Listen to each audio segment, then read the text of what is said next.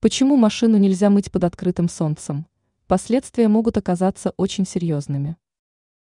Казалось бы, летом погодные условия позволяют мыть автомобиль на открытом воздухе. И все же эту процедуру можно выполнять далеко не в любой летний день.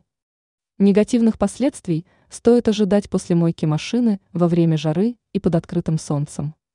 Если транспортное средство не будет находиться в тени, то с лакокрасочным покрытием могут возникнуть серьезные проблемы. В чем состоит трудность? Когда на поверхность автомобиля попадает вода, на машине остаются многочисленные капельки. Если дело происходит под палящим солнцем, то это очень опасно. Дело в том, что капли могут выступить в роли лупы. И тогда солнечные лучи станут для лака и краски в разы опаснее.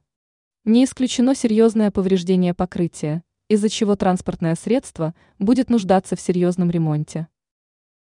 Как должен поступить водитель?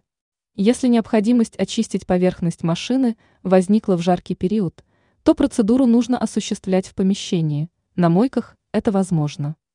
На пунктах бесконтактной мойки обычно есть навес. Поэтому процедура будет безопасной и там, автомобиль будет закрыт от солнца. А вот мыть машину, находящуюся не в тени, не стоит.